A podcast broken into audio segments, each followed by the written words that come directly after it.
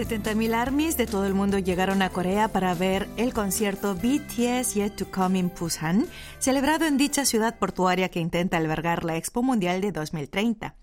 Este super espectáculo musical se llevó a cabo en el estadio principal Asiad de Busan el sábado 15 hora de Corea. Unas 55.000 personas se reunieron en el estadio, mientras que otras 15.000 siguieron el concierto en vivo a través de las pantallas gigantes instaladas en la Terminal Internacional de Pasajeros del puerto de Busan y en la playa de Haeundae.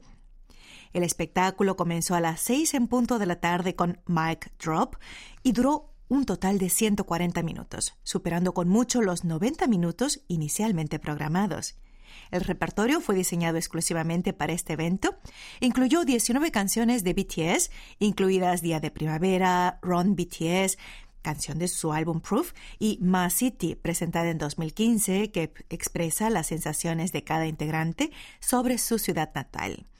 Como dato adicional, sepan que Jimin y Jungkook son oriundos de Busan y el público estalló de euforia cuando expresaron su alegría de estar en su tierra natal. Cabe mencionar que este concierto fue organizado por Hype, la agencia de BTS, y fue copatrocinado por 16 conglomerados surcoreanos que donaron un cuantioso monto de 7 mil millones de wones en su afán de apoyar la candidatura de Busan a la Expo Mundial 2030.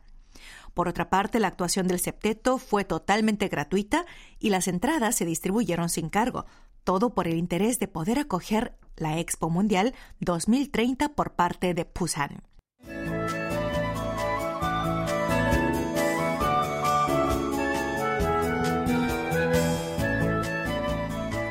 Decía al comenzar este encuentro de Corea Diario, en los últimos días la atención del mundo se ha centrado en Busan, en particular porque fue escenario del multitudinario concierto que ofreció BTS para apoyar la candidatura de esta ciudad portuaria a la Expo Mundial de Busan 2030. Los integrantes de BTS fueron designados como embajadores de la Expo de Busan en julio pasado y gracias a la impagable contribución del septeto masculino, se espera que el interés por llevar la Expo Mundial a Busan aumente mucho más. La Expo Mundial es uno de los tres principales mega eventos del mundo, junto con los Juegos Olímpicos y la Copa del Mundo, y se clasifica en exposiciones registradas y acreditadas respectivamente. El evento que Busan intenta albergar es una exposición registrada y recibe el nombre de Expo Universal o Expo Mundial. Su efecto económico alcanza los 61 billones de wones. La expo registrada es mucho mayor en dimensiones y dura más tiempo que la expo acreditada. La expo de Taejon de 1993 y la expo de Yosu de 2012, ambas celebradas en Corea, fueron exposiciones acreditadas.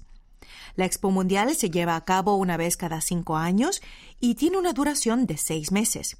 El país anfitrión suele ofrecer los terrenos y los países participantes construyen cada pabellón nacional por su propia cuenta. Hasta la fecha ha habido 12 exposiciones mundiales y 31 exposiciones acreditadas. Si Corea del Sur logra albergar la Exposición Universal de 2030, será el séptimo país del mundo que acoge tres ferias mundiales después de Francia, Estados Unidos, Canadá, Japón, Alemania e Italia. En la candidatura para el evento de 2030 compiten Busan de Corea del Sur, Riyadh de Arabia Saudita y Roma de Italia, pero los votos se centran en los dos favoritos que son Corea y Arabia Saudita. Aunque algunos afirman que la balanza se inclina hacia Arabia Saudita, que ha venido invirtiendo enormes sumas para ganar adeptos, Corea del Sur no se queda atrás con su estrategia integral, donde participan estrellas del Hallyu y empresarios influyentes. La votación final será en noviembre de 2023. De hecho, grandes empresas como Samsung, SK, Hyundai Motors y LG han creado un equipo dedicado a promocionar la candidatura de Busan para la Expo Mundial 2030 y los líderes de los conglomerados participan en actividades diversas utilizando sus redes globales. Entre los más activos figuran el vicepresidente de Samsung Electrónica, Lee Jae-yong, que visitó México y Panamá en septiembre pasado para reunirse con los presidentes Andrés Manuel López Obrador de México y Laurentino Cortizo de Panamá para solicitar apoyo para la Expo de Busan.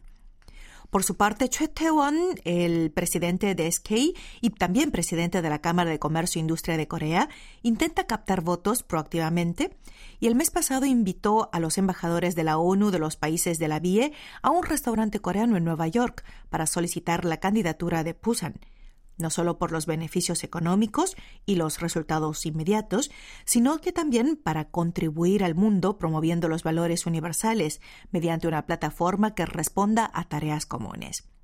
Asimismo, Hyundai Motors invitó a funcionarios de alto rango, incluidos 10 ministros de países de América Latina como Brasil, Ecuador, Costa Rica, Paraguay y Colombia, entre otros, a visitar las instalaciones de Hyundai Motor Studio Busan.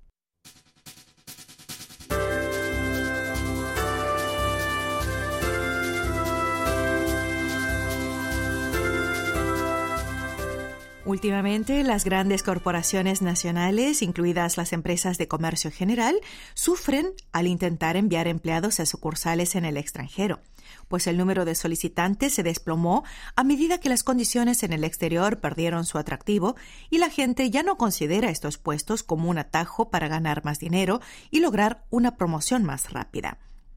Según Exim Bank de Corea, desde 1980 hasta el segundo trimestre de este año, las empresas nacionales han establecido 86.773 corporaciones y sucursales en el extranjero. La demanda de empleados en las filiales del extranjero continúa creciendo, al aumentar en un promedio de 2.018 nuevas corporaciones al año. Actualmente el número de trabajadores surcoreanos en el extranjero se estima en unos 600.000 empleados. Desde la década de 1980, las empresas coreanas, en particular las empresas de comercio general, se han asentado en Estados Unidos y en Europa. Pero antes los puestos en el extranjero se reservaban a los empleados de élite con experiencia y altos logros. Además, dicho grupo podía, entre otras ventajas, aprender idiomas extranjeros y dar a sus hijos la oportunidad de estudiar en colegios internacionales. Las grandes corporaciones también ofrecían beneficios económicos como apoyo en gastos de educación y asignaciones para los hijos. Pero entrada la década de 2000 la situación ha cambiado. A medida que las empresas nacionales avanzan hacia mercados emergentes como China, el sudeste asiático, India, África y Oriente Medio, la demanda de trabajadores ha aumentado principalmente en estas regiones. Por otro lado, Estados Unidos y Europa, donde las redes de filiales en el extranjero se establecieron tempranamente, empezaron a contratar trabajadores coreanos locales en vez de enviar personal de la matriz. El problema es que incluso en los países emergentes, el costo de vida no es barato y quienes envían a sus hijos a una escuela internacional deben pagar una matrícula más alta que en los países desarrollados. Por otra parte, está el tema del racismo y las agresiones a los asiáticos en Estados Unidos y en Europa desde la llegada de la pandemia de COVID-19. Además, influye el hecho de que hoy en día hay mayor número de parejas donde ambas trabajan y matrimonios tardíos, liderados por la generación de los millennials.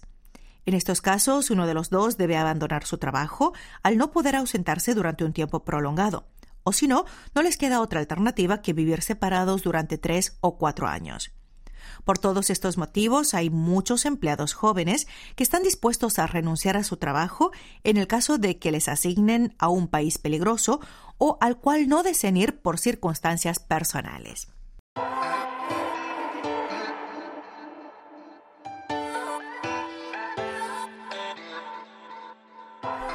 Hacemos una pausa en Corea Diario para escuchar esta canción de Mi, protagonista. Espero que les guste y luego continuamos con más Corea Diario.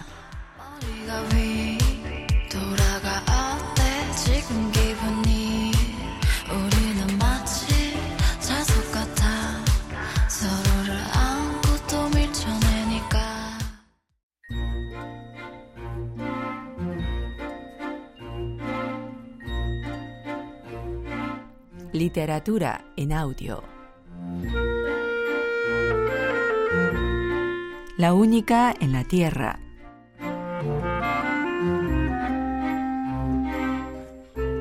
Ambos tomaron sus respectivas sopas en silencio. Kyungmin tardó unos cinco minutos en encontrar las palabras que necesitaba para explicarse. Como el telescopio está hecho con una parte de nuestro propio cuerpo, se mueve solo cuando estamos soñando. Normalmente enfoca cualquier punto del universo de manera casual y aleatoria, pero mi telescopio se comportó de otra manera. Cuando me despertaba y comportaba qué había enfocado mientras yo dormía, veía que siempre había estado en el mismo punto, una superficie minúscula de la Tierra. Me pareció rarísimo con lo grande que es el universo, así que me puse a observar la zona durante un tiempo sin dormir. Me costó mucho averiguar dónde apuntaba siempre. Suena gracioso, pero en realidad fue mi telescopio el que se enamoró de ti antes que yo. Ah, bueno, acá hay un dicho para eso. Dicen que el cuerpo se calienta antes que el corazón, dijo Hannah con sorna. Pero eso es demasiado vulgar. Lo mío es muy diferente, te lo aseguro. ¿Cómo decirlo?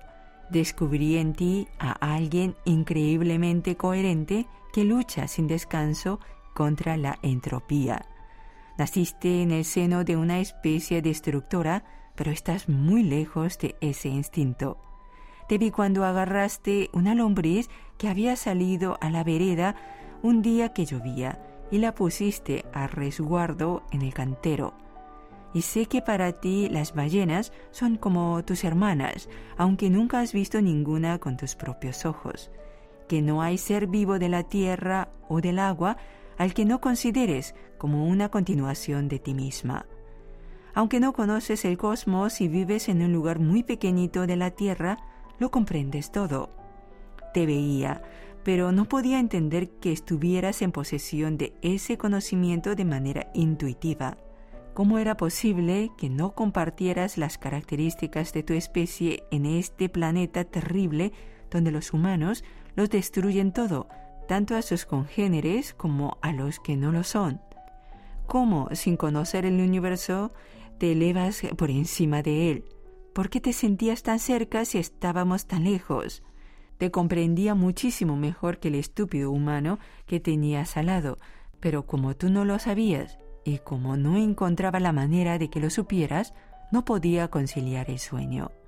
No podía soñar y sentía que me estaba derritiendo y volviendo líquido cuando es un estado que no existe en mi planeta. Cuando nos morimos nos volatizamos, nos convertimos en gas. No existe el estado líquido, pero supe lo que era sentirse de esa manera. Sin darme cuenta, dejé de parecerme al lugar a donde pertenezco a partir de algún momento. Hasta me olvidé de cómo se manejaba el telescopio, pues siempre estaba fijo en un punto único, en ti. Y tragando el último sorbo de sopa, remató diciendo, me he tomado un tiempo para encontrar las palabras adecuadas, pero no estoy muy seguro de si me expliqué bien. La verdad es que no, ¿por qué mejor no me cuentas qué pasa cuando tomas esa sopa? Como los humanos iban a pensar raro si no comía nada, me instalé un órgano de combustión. Es ecológico y de alto rendimiento.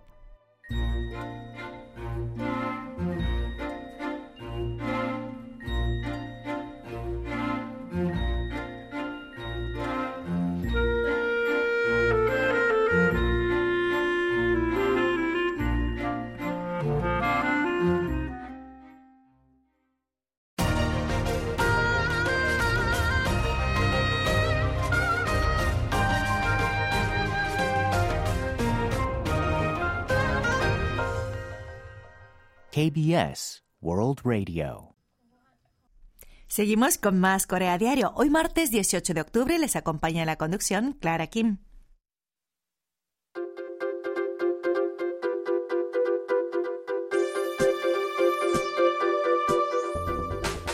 Desde hace unos años los tatuajes se han puesto de moda al punto de que es muy común ver en Corea del Sur a personas con tatuajes de todo tipo y tamaño en distintas partes del cuerpo. Sin embargo, pese a la popularidad de los tatuajes, las opiniones divergen entre quienes lo consideran como algo cool y estiloso y los que lo ven con cierto prejuicio y hasta les hace sentir rechazo. A medida que los tatuajes se extienden como una moda entre las generaciones en sus 20 y 30 años, llegan las discrepancias intergeneracionales. Los más mayores señalan que les incomoda ver tatuajes demasiado llamativos, mientras que la generación más joven lo considera como un accesorio más que remarca su estilo propio. Y la moda de los tatuajes se ha extendido aún más desde que muchos famosos muestran sus tatuajes en los medios de comunicación. Según la Asociación de Tatuajes de Corea del Sur, más de 200.000 personas trabajan en la industria del tatuaje, si incluimos maquillajes semipermanentes, y el tamaño del mercado es bastante grande. Según datos del Ministerio de Salud y Bienestar, el año pasado se registraron 350.000 tatuadores, de los que 50.000 son tatuadores y 300.000 especialistas en maquillaje semipermanente. Y se contabilizaron 13 millones de usuarios. Esto significa que uno de cada cuatro coreanos ya se ha hecho un tatuaje. En particular, los tatuajes son considerados por los jóvenes como una especie de accesorio y forma parte de su expresión personal y de su deseo de tener una experiencia diferente. Algunos se tatúan para conmemorar su graduación, otros se hacen un tatuaje con la imagen de su pareja o para celebrar el fin de la lactancia después de haber tenido un hijo. Y comparten fotos de sus tatuajes en las redes sociales. Como tal, la generación en sus 20 y 30 años considera el tatuaje como una forma de belleza o también como un accesorio de moda para expresarse. Sin embargo, muchas personas maduras se sienten incómodas al ver a personas tan tatuadas. Algunos aseguran que les resulta ofensivo incluso, pues les parecen gángsteres o matones.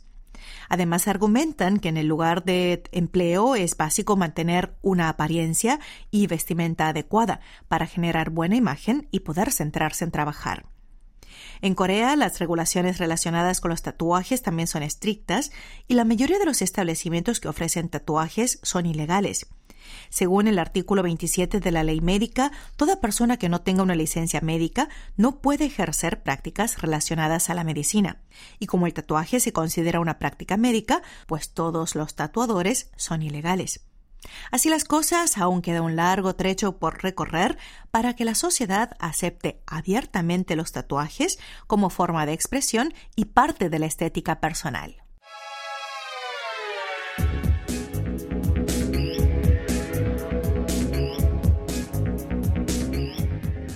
El Museo Metropolitano de Arte de Nueva York ofrece el programa Viaje con Met, el cual consiste en visitas a galerías de arte, museos y patrimonios culturales de todo el mundo.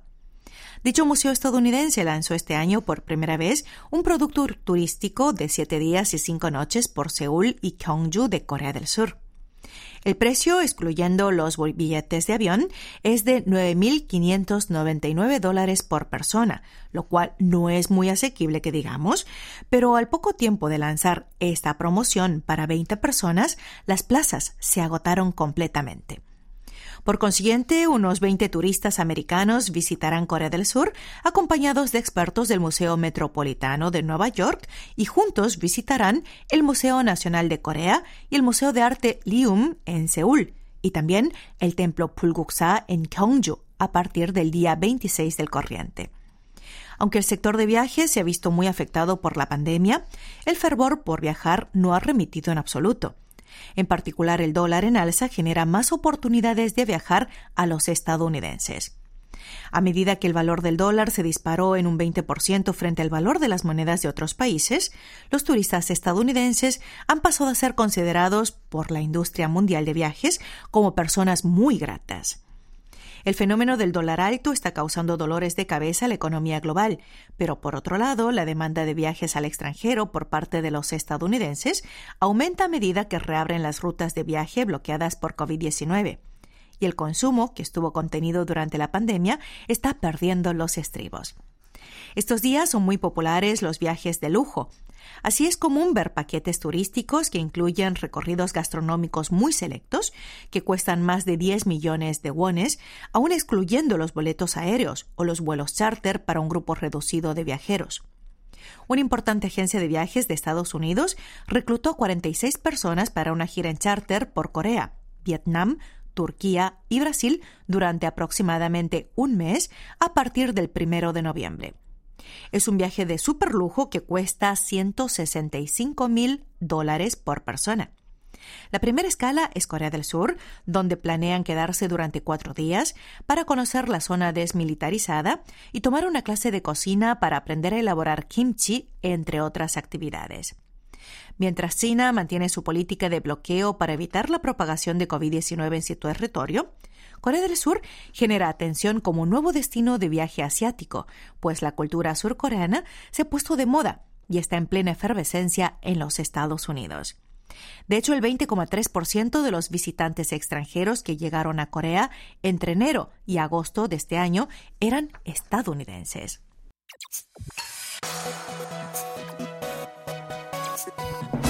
Así llegamos al fin de este encuentro de Corea Diario del martes 18 de octubre, en el cual les ha acompañado en la conducción Clara Kim. Me despido con esta canción de Momo Len, cuyo título es Oma Omahe. Grandioso. Espero que les guste y hasta el próximo encuentro.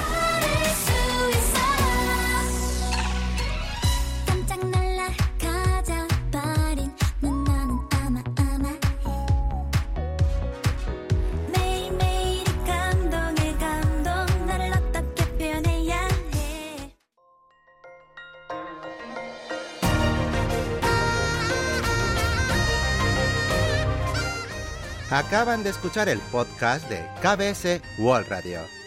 Hay muchos más contenidos en wall.kbs.co.kr barra Spanish.